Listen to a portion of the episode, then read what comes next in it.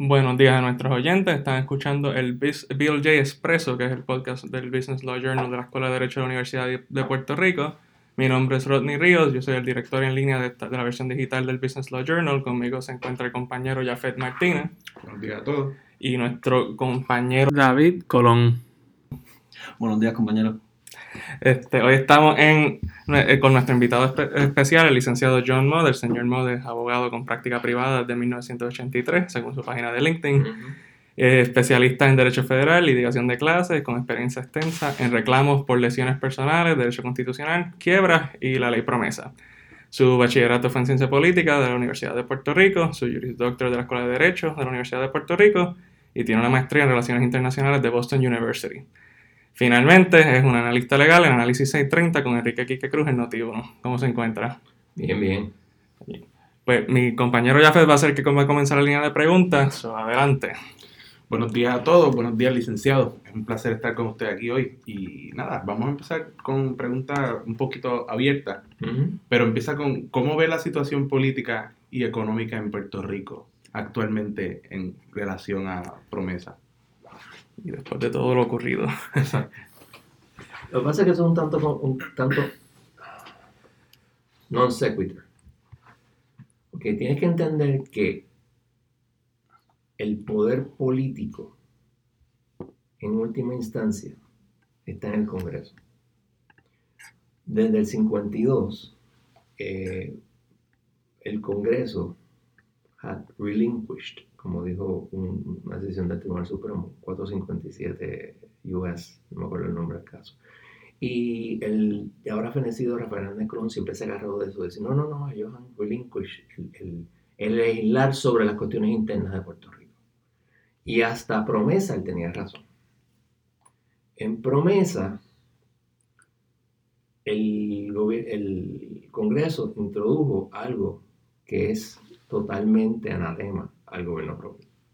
¿Okay? Lo que pasa es que si tú miras Downs vs. Pitbull, y estoy seguro que ninguno de los tres ha leído Downs vs. Pitbull. Sí, se leído en los casos insulares no, no, no, usted no se ha leído las 132 páginas. Ah, ah, Se leyeron excerpts de él, yo no tengo duda. Yo me leí las 132 páginas. Por cierto, nota al calce, la diferencia en un caso es leer todos los casos. Siguiendo, hay una parte de Downs vs. Bitbook que te dice, el Congreso le puede dar el territorio, gobierno propio, o quitárselo. No creo que eso vaya a pasar en Puerto Rico, pero los casos insulares que están desprestigiados y todo el mundo quiere eliminar, está ahí. Si eso es válido o no, eso son otros 20 pesos. Así que en ese sentido tu pregunta como que no tiene sentido, porque en realidad la Junta tiene el último poder. Y te voy, cuando la Junta empieza, una de las primeras cosas, vamos, el primer choque grande con la administración Rosselló que se pasaba chocando, fue el caso de Samot. El caso de Samot yo entendía que la Junta podía hacer lo que estaba pidiendo. Sin embargo, la juez Swain dijo que no. Eso envalentonó enormemente al gobierno de Puerto Rico como que yo puedo hacer lo que me dé la gana. Sin embargo, posteriormente a eso, y esa decisión no se apeló, eh, hubo dos casos muy importantes donde eh, uno estaba el, caso de la decisión del, ah, del primer circuito sobre la legislatura. No sé si recuerdan ese caso.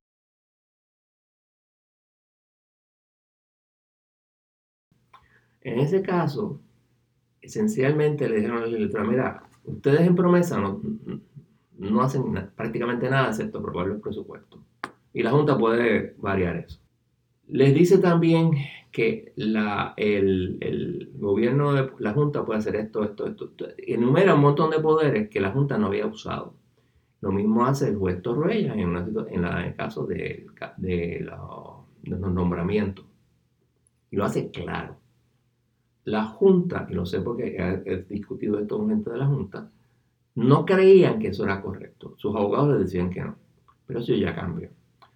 Para ustedes que hayan sido fanáticos de promesas, que dudo mucho que haya uno o dos que hayan hecho esto, yo me leí el plan de ajuste y el disclosure statement, las 500 y pico páginas. más todas las demás que son mil científicos. Este mes acabó todo. El punto estriba en que en promesa yo siempre entendí que la Junta no podía legislar. Sin embargo, en, el plan de ajuste dice claramente que si la legislatura no aprueba la emisión de bonos, ellos van a ir a donde la juez Swain, bajo la sección 305 de promesa, y van a pedir remedio. Y yo me quedé, anda para el carajo. O sea, ahora sí creen que pueden hacer lo que les da la gana. Y esa es la realidad que vivimos. El gobierno de Puerto Rico, la gobernadora eh, Wanda Vázquez, correctamente ha decidido cooperar más con la Junta. Porque el continuo pelear no, aparte que nos costaba carísimo, no era lo mejor. Hay ciertas partes, la, mayor parte de las cosas tú las puedes cooperar. Hay una que otra cosa que tú te sientas en negocio y, puedes pelear. No hay ninguna necesidad de estar peleando como hacía continuamente el gobernador, porque el problema es que el gobernador tenía un, una ansiedad de poder tan grande que tenía que hacer lo que a él le diera la gana. Y pues obviamente dos jueces machos en un lugar no pueden estar. Eso fue lo que ocurrió ahí. Así que tu pregunta no la puedo contestar como esta. nada, y entonces, con lo que usted ha dicho, ¿qué rol entonces usted entiende que tiene la ley promesa para la recuperación de Puerto Rico? Ninguno. Ok. Tú mira promesa. Promesa es para eh, devolver la responsabilidad fiscal a Puerto Rico. El problema de Puerto Rico es una disfuncionalidad que data de los años 40, cuando vino Muñoz Marín y su grupo socialista, porque el Partido, partido Popular era un grupo, fue un partido eh, eh, fundado por personas con ideas socialistas. Yo no estoy diciendo si sean buenas o malas, eso es relevante. Y de hecho, en ese, esas personas creían que el capitalismo iba a perecer, como perezaban la mayor parte de las personas, los intelectuales. Por eso es que yo no creo en los intelectuales, porque usualmente no saben lo que tienen entre manos. Pero that's not the point. Esa idea de poner al gobierno al frente y poner al gobierno a manejarlo todo es lo que no tiene que El gobierno está metido en todo. Y el gobierno es totalmente ineficiente. Y ahí es donde está el problema. Con pocas excepciones, la Junta no ha querido o no ha podido, pues coge la que sea, poner en cintura al gobierno de Puerto Rico. El gobierno de Puerto Rico sigue gastando hasta más no poder. El gobierno de Puerto Rico sigue teniendo montones de contratos que no debería tener, todos lo sabemos. Este gobierno de Puerto Rico no sirve para nada. ¿Para qué tú tienes tantos empleados que no están ni siquiera trabajando? Y eso es el problema. Promesa no es uno de desarrollo económico. El desarrollo económico, si miras, hay un libro buenísimo que es de un señor que se llama Dietz, que se llama el Economic History of Puerto Rico. Dietz es un profesor de economía de California. Yo creo personalmente que está casado con una puertorriqueña porque sabe mucho de lo que está pasando aquí. O sea, este, y Interesantemente, él dice que es un análisis marxista. Cuando lo lee, de marxista no tiene nada. Él dice las cosas como son. Eso que es un libro bueno y tiene un segundo libro bastante bueno también. Ditz te dice, cuando, y mucha gente se olvida, en 1941, cuando viene, o sea, en el 40 fueron las elecciones, en el 41 inaugura al, gobierno nuevo. Al mismo tiempo vino Rexford Guy Togwell, que era el más pinco de todo el kitchen cabinet de FDR. Para esa época tienen que salir de él porque va a empezar la Segunda Guerra Mundial. todavía los Estados Unidos no están envueltos, pero estamos ya en un friendly eh, shooting war con los alemanes en, en, los, este, la escolta de los convoyes a, Inglaterra. Nosotros los estamos ayudando. Y necesitaban a los industriales norteamericanos para producir. pues lo sacan y lo mandan a Puerto Rico la mitad de lo que hizo, más de la mitad de lo que hizo Luis Muñoz Marín entre el 40 y el 46, que sale Togwell, no hubiera pasado con un conservador como gobernador. Togwell, eh, y otra cosa que hay que recordar es que como la guerra empieza en el 39, septiembre 1 del 39, en Inglaterra, no se puede eh, mandar mucho escocés de, de Inglaterra a los Estados Unidos por cuestiones de la guerra. Y esa es la bebida típica norteamericana. Se dispara la venta de ron. Y ustedes pensarán, bueno, ¿y qué? El impuesto que tú cobrabas se lo devolvías a Puerto Rico. El gobierno de Puerto Rico tenía un montón de chavos. Y empezaron a comprar fábricas.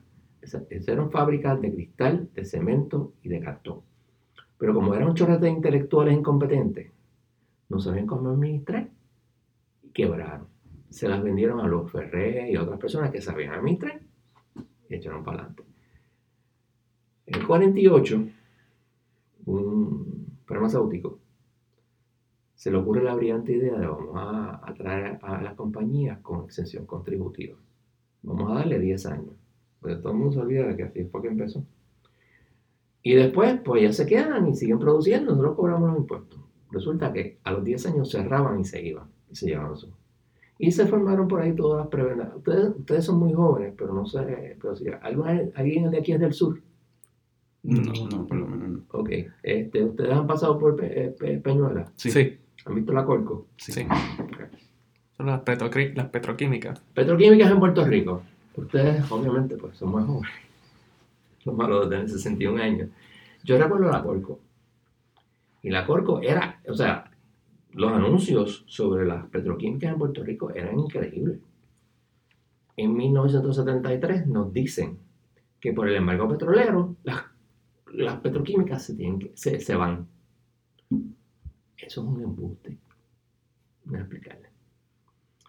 En los años 50, en los Estados Unidos se creía que el petróleo se iba a acabar petróleo nativo, y empezaron a poner el impuesto al petróleo extranjero. Estamos hablando mucho antes del embargo petrolero, estamos hablando de cuando la gasolina era peseta, el galón. Y yo, yo recuerdo gente pagando una peseta por un galón de gasolina. Entonces, había el Departamento del Interior, porque no había Departamento de Energía todavía, establece unos reglamentos y el reglamento había un loophole no le aplicaba el impuesto a la importación de petróleo extranjero a Puerto Rico para ayudar a la Autoridad de. Las petroquímicas se dan cuenta y dicen, anda para el cara, yo puedo ir a Puerto Rico, establezco mi petroquímica aquí, ok, me sale un poquito más caro, pero me ahorro. Cuando viene el embargo petrolero, se elimina el impuesto, pues, o sea, subieron cuatro veces el, el impuesto algo tan caro y al eliminar el impuesto, la ventaja competitiva de las petroquímicas se va. Irónicamente, no calcarse, mi primera esposa, que, conozco en la escuela de Derecho, en el 81, trabajaba para Union Carbide, que era una petroquímica. Union Carbide estaba on the way out. Y eso es lo que ocurrió en Puerto Rico. Ese desarrollo económico puertorriqueño nunca, nunca, nunca ha sido empujado por fuerzas locales, siempre ha sido empujado por prebendas federales. Las 936, como te dije, lo de las petroquímicas, eh, lo de manos a la obra, también era un impuesto, el, que no había impuesto federal. El desarrollo económico tiene que ser determinado por los puertorriqueños.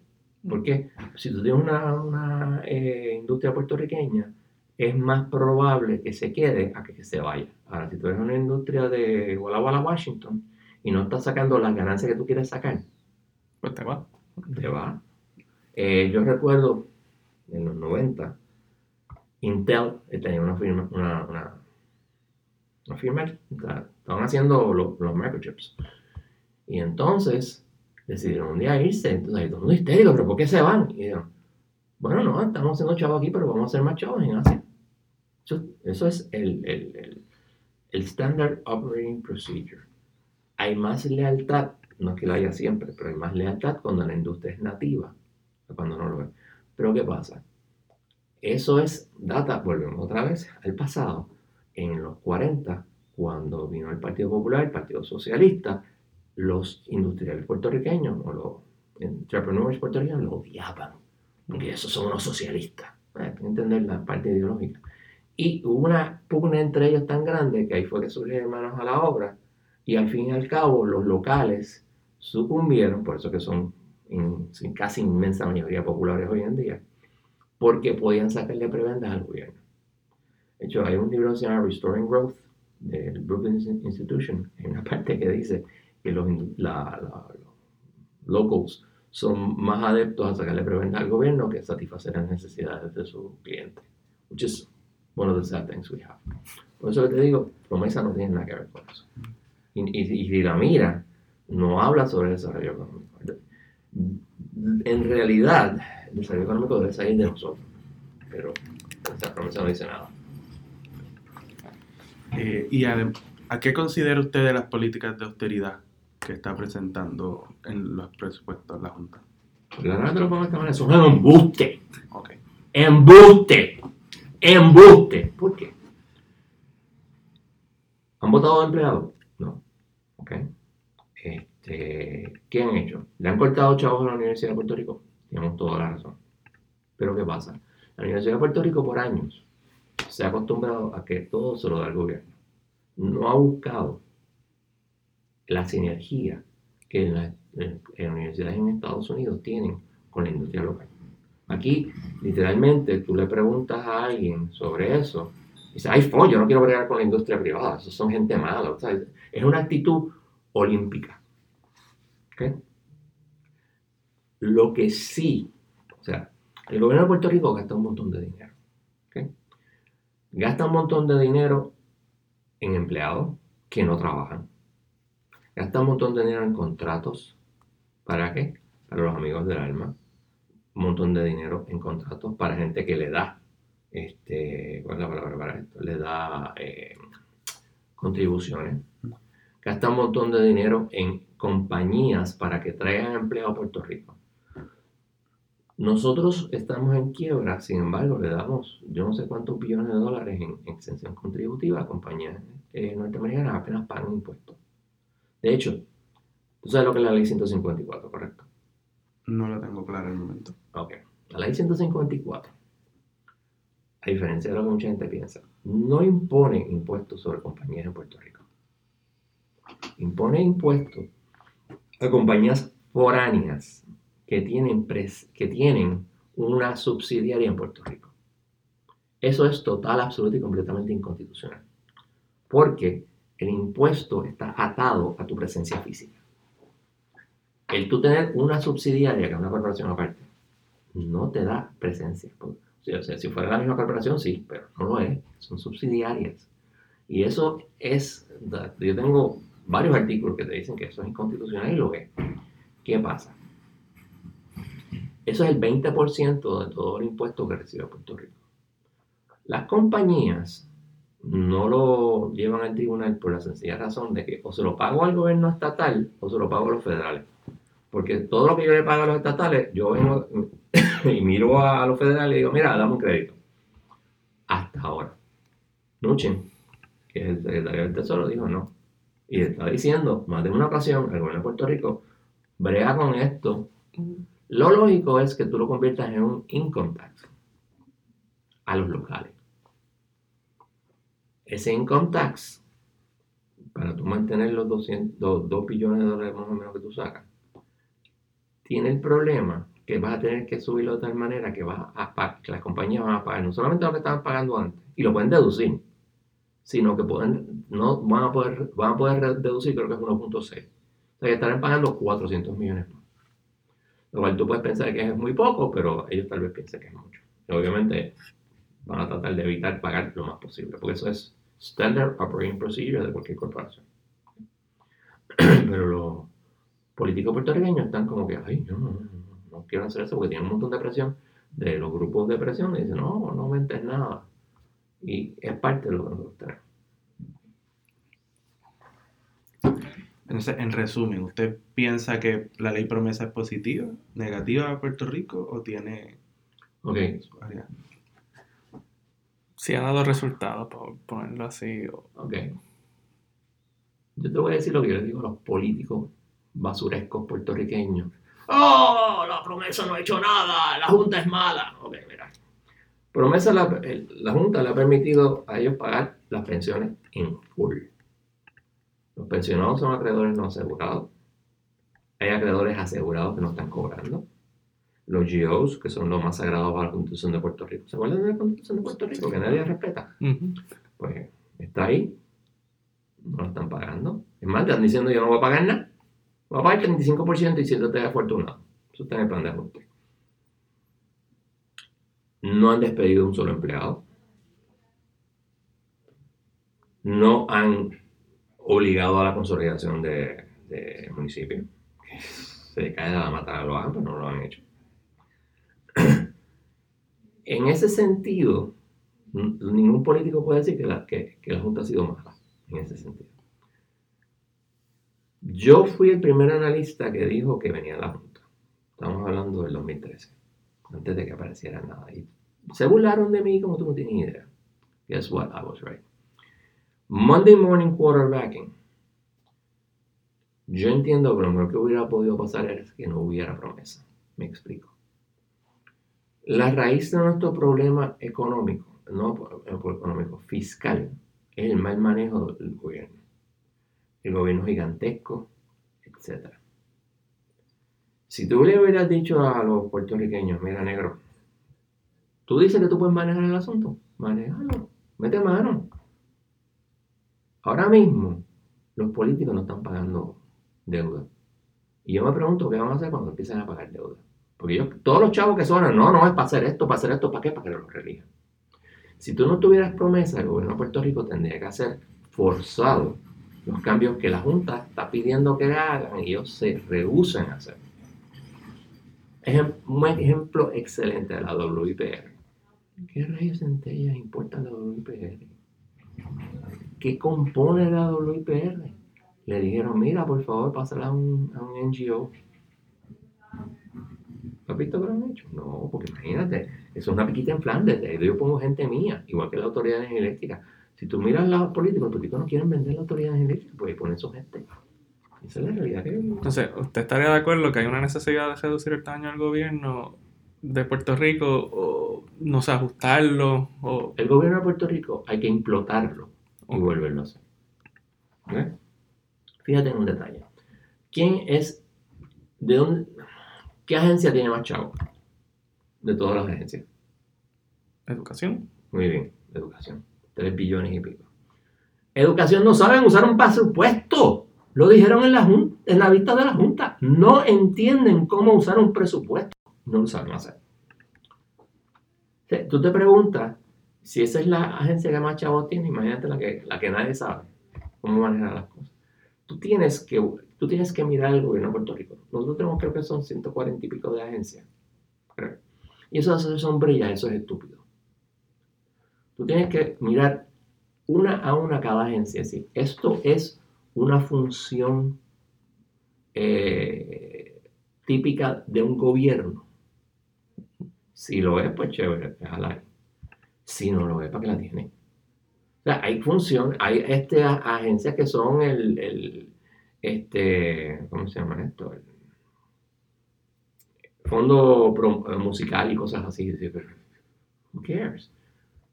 El Instituto de Cultura, y esto me va a caer encima de todo el mundo, el gobierno no hace cultura, las personas hacen cultura. Por eso necesita el Instituto de Cultura, para darle una posición importante a un independentista para que estén contentos. Porque esa es la realidad. Sea PNP o popular el gobierno, eso es lo que hacen se lo dan a alguien, mira, esté contento y mantenga a los, tuyos contentos ahí tranquilitos porque no jodan. ¿Por qué nosotros necesitamos una WIPR? Estoy más allá. Yo viví la época donde no había legisladores a tiempo completo. Eran corruptos e incompetentes. Y viví la legislatura ganando 72 mil dólares cuando el puertorriqueño cuando sea este, 22 mil pesos iba en coche. Nosotros somos la legislatura más cara de Estados Unidos. ¿Por qué? Para mantener vagos politiqueros por ahí. Eso no tiene sentido. Yo volvería simplemente, negro, cuando vengas a la, a la, a la, a la vista, te pago una, un estipendio. Ah, y le reduces enormemente. ¿Cuántos ayudantes tienen? Esos ayudantes lo que son son unos alzacolas. Y por ahí para adelante. Porque tú tienes que tener el ayudante del soplapote número 4, del, del, eh, segundo eh, subsecretario de la agencia. No. O de un candidato que perdió que se pone a reciclarlos también. Eso es otra. Tú tienes que rediseñar el gobierno. Pero nadie lo quiere hacer porque todo el mundo está contento, todos los políticos están contentos con lo que tienen. Porque son los que están arriba. Nuestro problema es que los políticos no quieren cambiar. Por ejemplo, una de las cosas poco controversiales que casi todo el mundo debería hacer o debería apoyar es term limits. Dos términos. Dos términos como gobernador, legislador o alcalde. Y si estuviste dos de alcalde no puedes hacer más nada.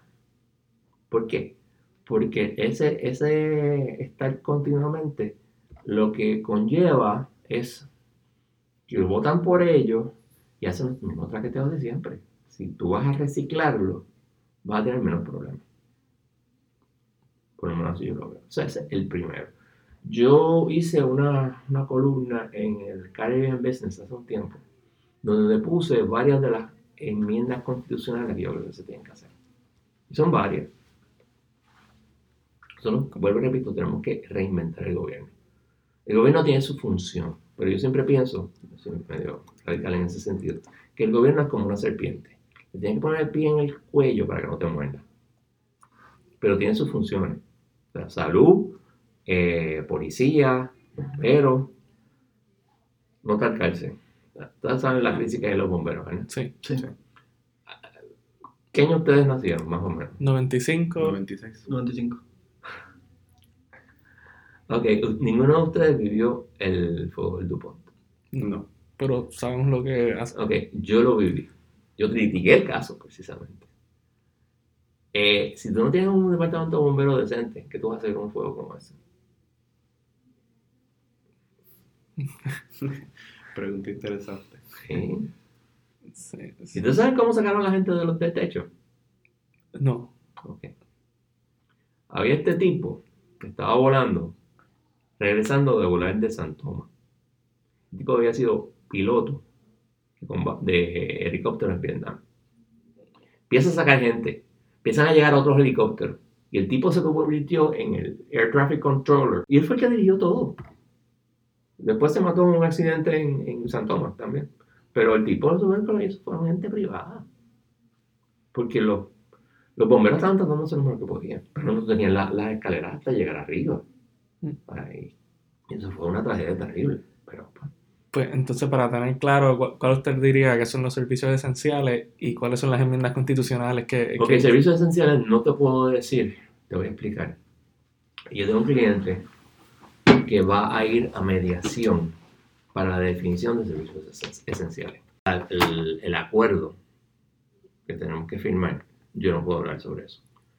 Ok. okay? Eh, yo creo que todos nosotros sabemos que son servicios esenciales. Te voy a dar un ejemplo. Salud, todo el mundo está de acuerdo. Pero no todo el mundo en salud es esencial, ¿entiendes? Okay. Tú no, o sea, yo no creo que tú puedas decir, el departamento de salud no lo pueden tocar. No. Vamos a mirar el departamento de salud uno a uno. Por ejemplo, el gobierno federal quiere que se elimine ACES, que es parte del Departamento de Salud. Y pues nadie habla de esas cosas, pero... ¿Y por qué quiere, quiere que se deshaga ACES, el gobierno federal? Eh, porque ACES se creó en el 90 y algo, bajo, no sé yo, como para hacer las cosas que ya el departamento estaba haciendo. O sea, es como otra agencia dentro de una agencia para hacer lo mismo que se supone que la agencia primera esté haciendo. Dos, y esto yo creo que es la razón principal.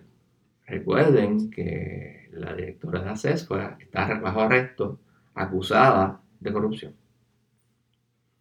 Interesantemente, ella no está acusada de coger ningunos chavos, sino de que le decían, dale el contrato a fulano y él le daba el contrato a fulano.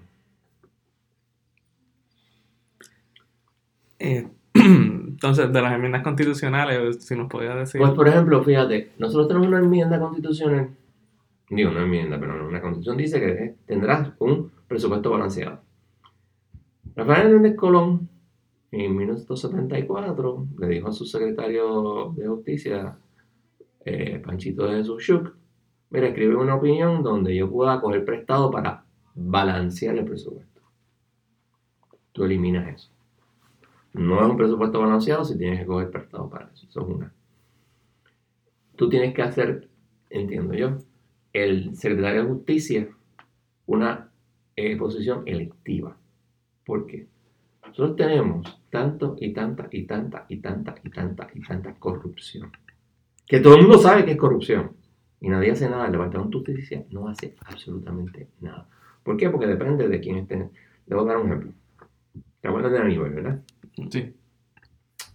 Aníbal, como parte de su caso, estipuló, estipuló, o sea que yo estoy de acuerdo que esto pasó, que él le daba chavos a su hermana y a su mamá para que le dieran donaciones a él. Es una violación de la ley de Puerto Rico. El, algo así el federal, no me acuerdo, creo que era Wishing. Cuando eh, esos no son delitos federales. Cogió toda esa documentación y fue a donde Goberto y se la entregó. ¿Qué hizo Goberto? Absolutamente nada. ¿Por qué? No iba a, poner, no iba a enjuiciar a su propio este, jefe. Eh, debió haberlo hecho y tener el poder para hacerlo o renunciar diciendo, mira, yo quiero enjuiciar a este tipo, pero no puedo. Pero no lo hizo, porque es Boberto. Y le dice Boberto y pues hay gente que si hubiese sido otro este, secretario PNP, hubiera hecho lo mismo probablemente. Esa es la realidad. Nosotros tenemos que separar, esa, esa posición es demasiado importante. Y por cierto, yo estoy diciendo eso, esto hace mucho, mucho más tiempo que Jay Fonseca. y es buena gente, pero. Ok. Eso tiene ver qué más yo me acuerdo. Ah, que haya que hacer una votación de las personas para cada emisión de bono. Sí, que lo aprueben en referéndum. En referéndum, muchos estados lo hacen. Y que si le dicen que no, pues mejor. El gobierno de Puerto Rico aprenda a no tener que. Por ejemplo, lo lógico es que tú cojas los chavos para hacer un puente. Chévere. O sea, necesidad para hacer eso. Digo, depende del puente. Pero no para este, dar, eh, seguir la francachela de tener tantos empleados públicos. Que fue lo que hizo Sila, fue lo que hizo Aníbal, fue lo que hizo, ¿cómo se llama el otro? Este, Fortuño. Fortuño fue el que más cogió chavo. we like it or not, Fortuño fue él solo cogió 11. Entre Celia y Aníbal cogieron 2 o 13. Pero él cogió un montón. Porque el, problema, ustedes son tanto más jóvenes que yo, es que cada vez que se atrapan estos gobernadores, tienen un soplapote al lado que les dice, mira, es que Puerto Rico no puede sobrevivir sin ti. Tú eres la salvación de Puerto Rico. Claro, la salvación de ellos porque si no, no tendrían poder. Pero eso es lo que se les dice. Eh, eh, olvidamos que el, el, el, gobernador llega al punto que se cree que de verdad es la salvación de Puerto Rico. En vez de venirlo como yo soy un caretaker por 4 o 8 años, that's it. Necesitamos term limits del gobernador también, pero term limits es para todo. Es eso, la constitución, déjame qué más. No me acuerdo ahora de más nada, está en el artículo. Hay varias cosas que se deben este, hacer. Ah, y por ejemplo, y odio decir esto, bueno, debería estar en la constitución, pero es que los puertorriqueños son tan sucios. ¿Te pasaste del presupuesto? No hay problema, vas preso. El gobernador que se, o sea, jefe de agencia, que se pase del presupuesto y no pague las deudas, va preso. Tú tienes 60 días, ah, entonces le pones, tienes 60 días para pagar la, la, luz. Tienes 60 días para pagar el agua. ¿Por qué? Por esas razones que nosotros estamos en tanto problema. El gobierno de Puerto Rico le debe billones de dólares eh, a las agencias que tienen que ver con eso. Y eso es imposible. Eso está presupuestado. Pero se lo fototean para otras cosas. Entonces, una pregunta adicional. Bajo toda esta situación con las enmiendas, ¿usted piensa que es necesario que el Congreso pase alguna legislación adicional, o sea, eliminando promesa, modificándolo o algo totalmente distinto? ¿Tú sabes quién es Carlos Colón de Armas? Sí. Carlos y yo somos amigos. Un día me manda un articulito, esto que él pone en su, en su website. Y está lo más interesante. Él dice, Congreso, pasa la ley que si Puerto Rico no vota, creo que era 60% a favor de la estadidad, en tres años Puerto Rico es independiente. Vamos a hacerlo. Puerto Rico. Aquí hay muchas personas en el PNP especialmente, que lo que quieren es las cosas como están. Porque su eh, contribuyente, vamos a de esa manera, se benefician del Estado Libre Asociado. Si ah, otra, otra cosa que el Congreso podría hacer sería mañana imponer impuestos federales en Puerto Rico. Una vez tú impones impuestos federales en Puerto Rico, la oposición a la estadía se va. Porque la razón principal por la cual la gente odia, especialmente los agentes de dinero, la estadía es para no pagar impuestos federales. Si tú fueras los Ferrer que ganan un montón de dinero, que le meten un montón de mochos a, a Hacienda, pues tú quieres al gobierno federal metido aquí que te esté mirando. No, no, no, no, yo no lo quiero aquí, pero si te imponen, y por cierto, los que piensen, no, pero nosotros somos un territorio, mira, Hawái se la pusieron en el 27 y Alaska, interesantemente, en el 47. Puestos federales. El territorio se le puede imponer impuestos. Lo que no se puede es, sin una enmienda de la Constitución, darle el voto presidencial. Por eso es que las personas como Río, ¿qué se llama? Carmelo Río, que habla sobre el voto presidencial, digo, tú tienes que enmendar la constitución. De hecho, hay hasta un informe, claro, obviamente mucho antes que ustedes nacieran. Eh, en el 61 se pasó una enmienda constitucional para que eh, DC. DC pudiera votar. Y empezaron aquí, eh, hubo hasta una comisión del voto presidencial. Y lo que dijeron fue que se enmenda la constitución. Pero claro, eso se quedó en nada, porque no lo iban a hacer. Y ahora con la población bajando, pues no se sabe. Yo diría que esas son las únicas dos cosas. Y yo, otra cosa que haría sería eliminar promesa. Eliminar el título 3, ustedes breguen. Y entonces tú vas a ver mucha gente dándose golpes de pecho, ¿qué voy a hacer? ¿Qué voy a hacer? ¿Qué voy a hacer? Pues ustedes no decían que podían hacerlo. Pues no. Vamos a ver. Porque hay mucha gente diciendo, hay que eliminar la Junta. Sí, después te lo dejo a ti, David. Esta es la última pregunta mía. Si se lograra, se elimina promesa, lo que sea, ¿usted piensa que es posible lograr acuerdo con los bonistas o lo que sea? Digo, no tendría, si nuestra promesa nos obligaría de verdad a Puerto Rico tener que lidiar con la situación como pueda, pero ¿qué usted piensa que se podría lograr en términos? Perdona la, la ignorancia. ¿Ustedes son estudiantes de Derecho? Sí. Sí.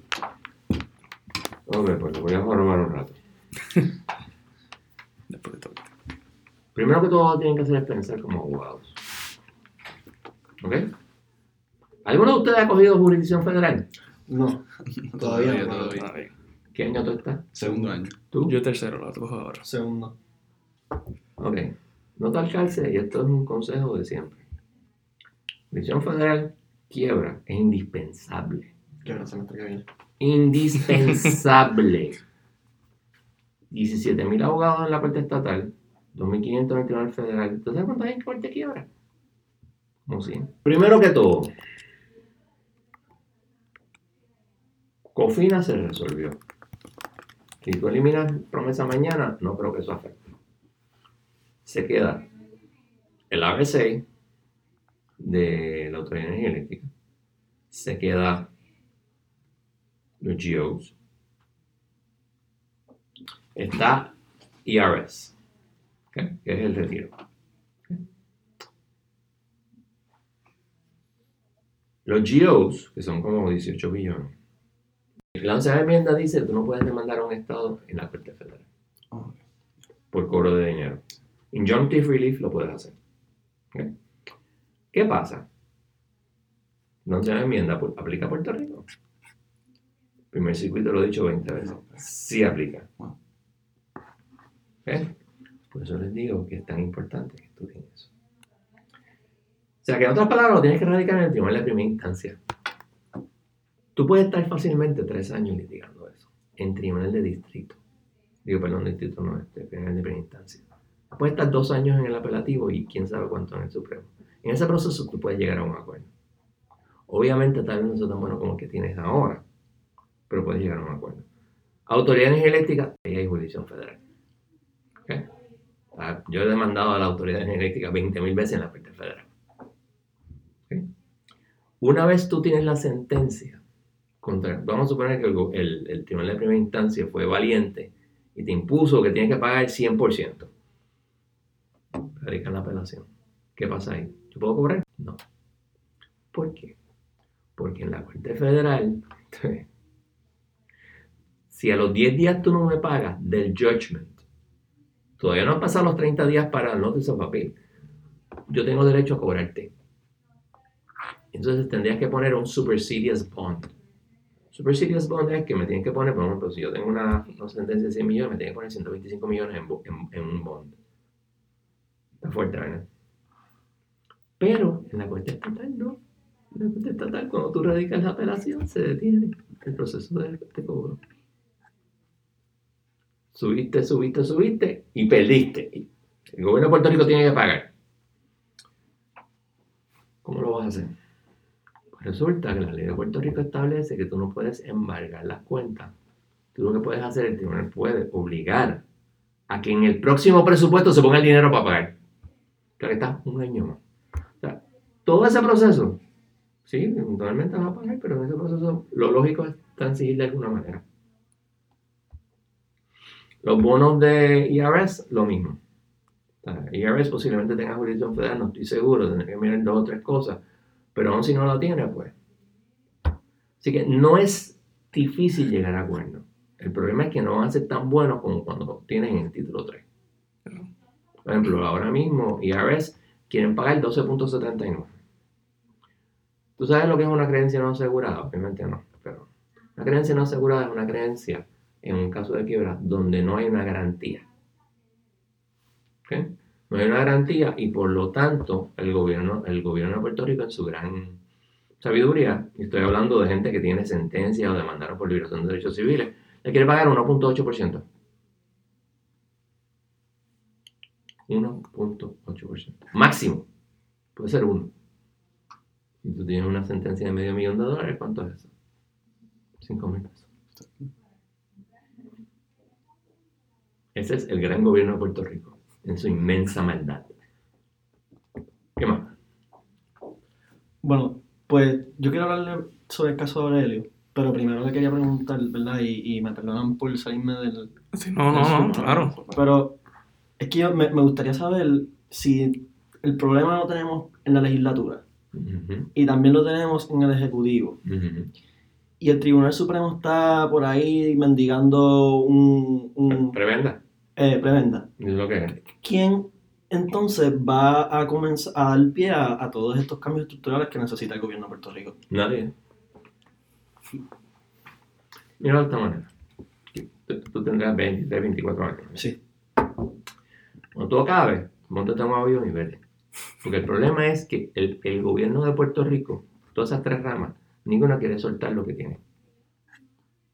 Por eso que tú tienes una, una, una huida tan grande de personas. Te un ejemplo. Primera esposa, para descansar. No fue en 87, por ahí, 88. Ya tenía un psiquiatra, psicólogo, perdón.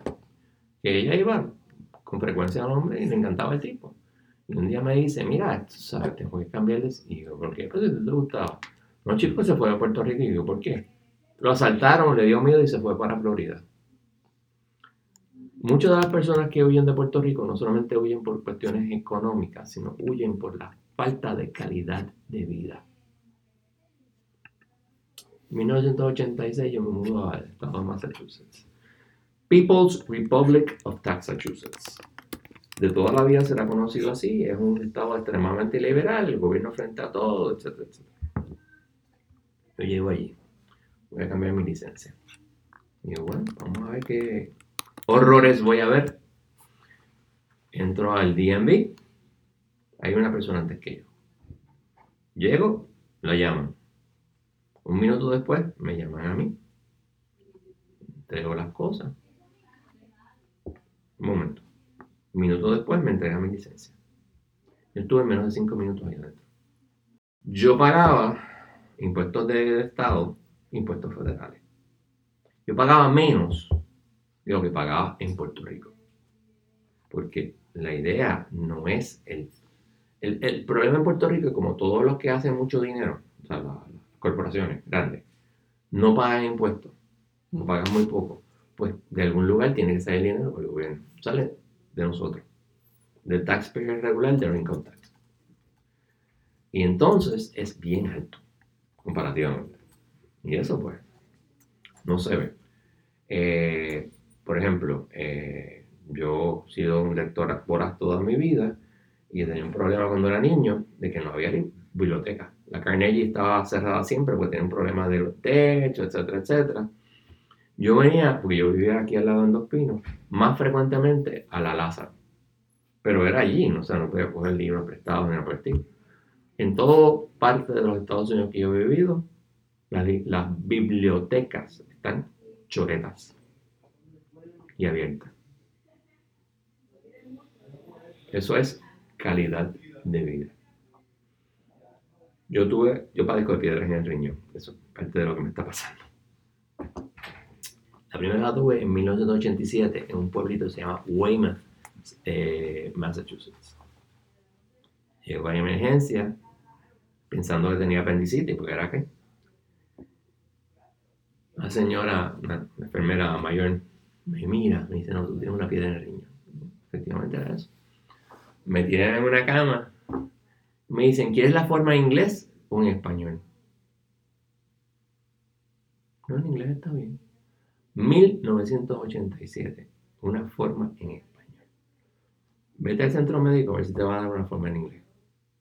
Cuando el censo dice que el 14% de la población en Puerto Rico no habla español. Estamos hablando de la protección de las minorías. Fíjate lo demás. Y obviamente, en, te puedo decir, en Massachusetts no hay tanto latino. Eh, vuelvo y repito, calidad de vida. en Puerto Rico no se quiere sacar. El otro día, tengo una amiga que se va a casar el sábado. Y me estaba diciendo que va a sacar su certificado de nacimiento. No puede sacar más de tres certificados de nacimiento a la vez. ¿Por qué? Ah, porque pues así. va al certificado de nacimiento y tienes que traer los sellos.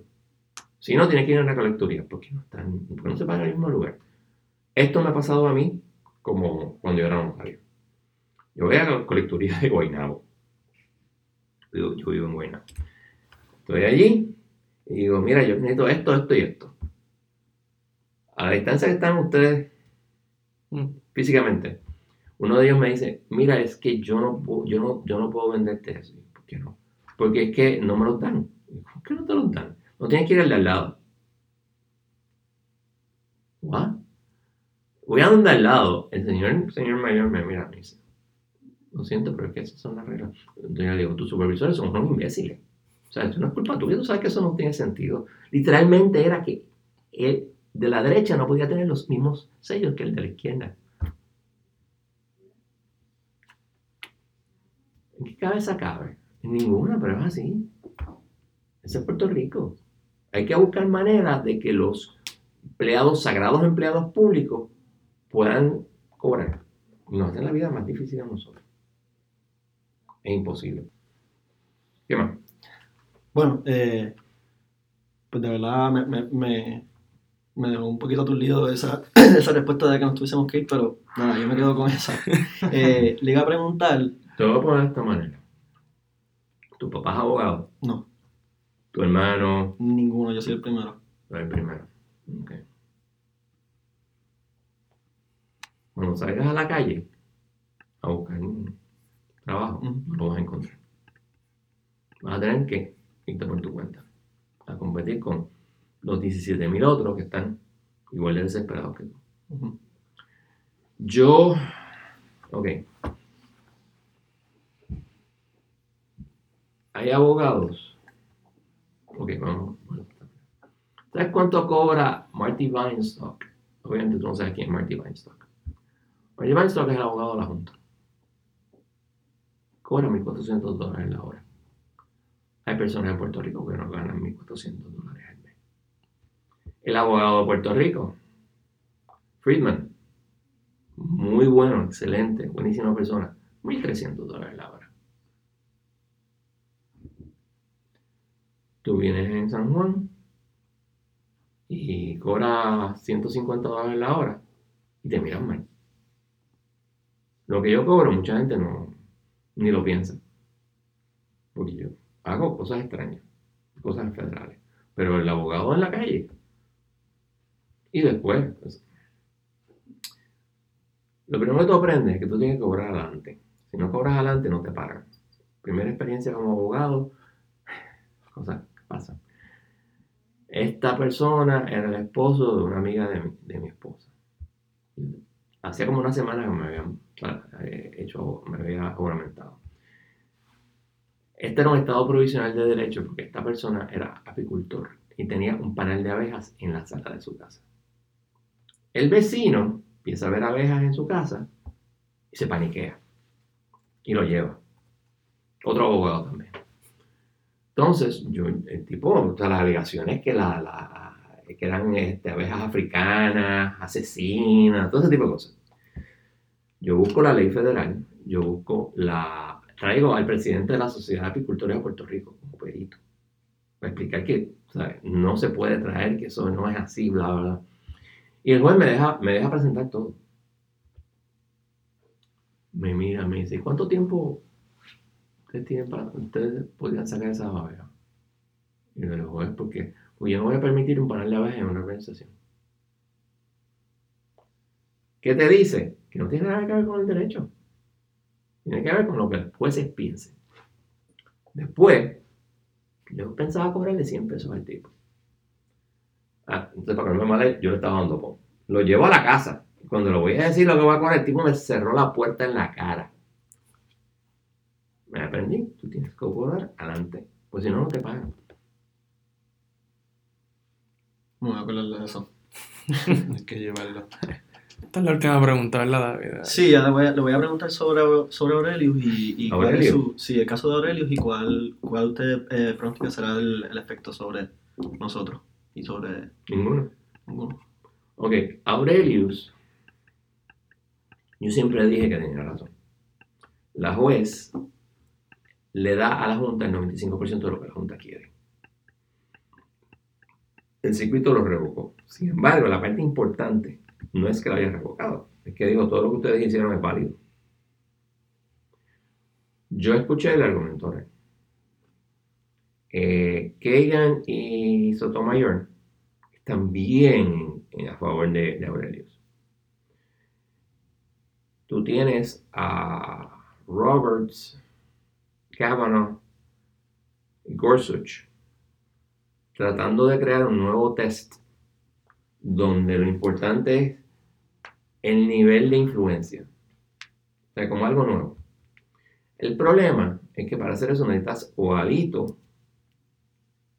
o a Thomas. Y Thomas no le gustan cosas. Yo calculo que lo que van a hacer es darle el break al circuito y, la parte importante obviamente es que validen todo lo que la Junta ha hecho. Sí, como en ese sentido. Ahora, el peligro del caso de, de, Aurelius es que el tribunal diga lo que siempre es posible, pero no probable. Y que what? Todo lo que hizo la Junta es ilegal. Se va a ajustar todo y quién sabe cómo va a pasar la cosa. Si tienen que reconstruirlo todo, todo lo que se ha ido por, por el chorro. ¿Qué va a pasar? ¿Quién sabe? Eh, yo calculo finales de noviembre, principios de diciembre, como muy temprano. Eh, interesantemente, la juez Swain, en el caso de el RSA de prepa, puso la vista para el 14 de enero, creo yo, extendiendo la extendiendo el, el asunto para que la decisión haya bajado. Porque si la decisión falla en contra, o sea, a favor de Aurelius y de Lautier, es importante, Lautier es la que está empujando todo esto. Aurelius como que no le importa tanto, pero Lautier es adamant de que todo lo que hicieron está mal. ¿Por qué? Porque así ellos entienden que le van a tener que firmar el convenio colectivo. Yo no creo que ocurra, pero... Eh, entiendo que eso era todo. la, la, última pregunta que, que teníamos programada, disculpa, eh, era como usted ve, eh, a Puerto Rico mejorando corto, mediano o largo plazo. Yo, yo creo que usted no, ha sido bastante claro. vaya mejorando mucho. A menos que tú, haya, tú, hagas cambios fundamentales, Puerto Rico no va a mejorar. Porque el problema estriba en el enamoramiento terrible que tiene el votante puertorriqueño del gobierno. el votante puertorriqueño quiere que el gobierno le dé todo. Y el político, por ser reelecto, no le, va a tratar de dar todo. El problema es de dónde están los chavos. Entonces, tienes una población que se está yendo, tienes un problema que la ley 154 no la quieren cambiar, tienes al Tesoro diciendo que tienen que cambiarla. ¿Y qué va a pasar? ¿Quién sabe? Bueno. La, la inactividad. Este un ejemplo, hace varios años estaba con amigo mexicano hablando de política. No todo lo que yo entendía que que cambiar. Y no me que me queda mirando me dice, ¿pero tú crees que te elegirían si dijeras todo eso? Y digo, no, claro que no van. Porque el puertorriqueño lo que quiere es, no te preocupes, yo gobierno, te voy a dar todo. Y lo voy a resolver todo. Es como, no me acuerdo quién fue que lo dijo.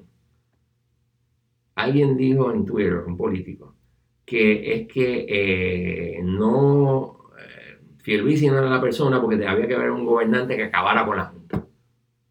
Y, o no pueden acabar con la Junta, no tienen poder. El único que puede acabar con la Junta es el Congreso. Y esa es la realidad. Tú puedes decir lo que tú quieras, pero nosotros vivimos en una relación colonial que muchas personas no quieren cambiar porque les conviene económicamente y mientras eso ocurra, vas a tener al Partido Popular gritando todo lo que grita. Pues, bueno, yo creo que con eso concluimos la sesión de preguntas.